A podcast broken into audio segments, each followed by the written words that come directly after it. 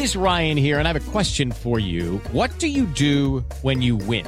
Like, are you a fist pumper? A woohooer, a hand clapper, a high fiver. I kind of like the high five, but if you want to hone in on those winning moves, check out Chumba Casino. At ChumbaCasino.com, choose from hundreds of social casino style games for your chance to redeem serious cash prizes. There are new game releases weekly, plus free daily bonuses. So don't wait. Start having the most fun ever at ChumbaCasino.com. No purchase necessary. BGW. Void were prohibited by law. See terms and conditions. 18 plus. Jueves 8 de julio, yo soy Alejandro Villalbazo y esta es la información que sirve.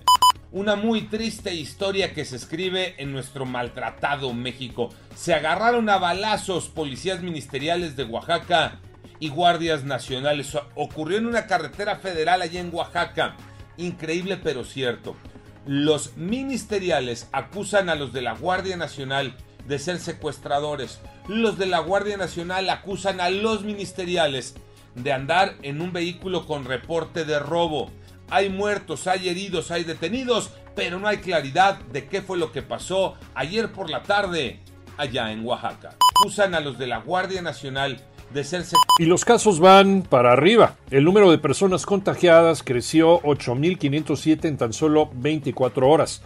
Ahora se reportan 2.558.369 casos positivos. También los muertos aumentaron 234 más para llegar a 234.192 personas lamentablemente fallecidas.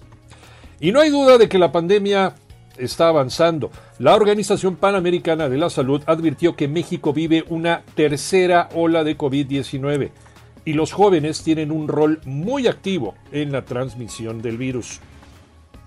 A seguirse cuidando.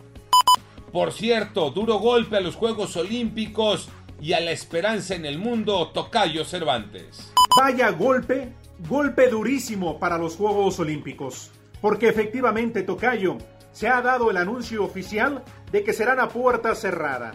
Así lo hizo saber el comité organizador este jueves, todo debido a un aumento de casos de coronavirus en la capital japonesa. El temor de que la justa olímpica se convierta en un evento con múltiples contagios al recibir aficionados de todo el mundo era enorme. Incluso expertos aseguraban que puede significar el rebrote a nivel mundial de este virus. Todo apunta a que la ceremonia de apertura del próximo 23 de julio en el Estadio Nacional solo podrán asistir al espectáculo y a este desfile miembros de honor, básicamente miembros del COI, de la familia olímpica y altos cargos. Yo soy Alejandro Villalbazo, nos escuchamos como todos los días de 6 a 10 de la mañana, 88.9 y en digital a través de iHeartRadio. Pásenla bien, muy bien, donde quiera que estén.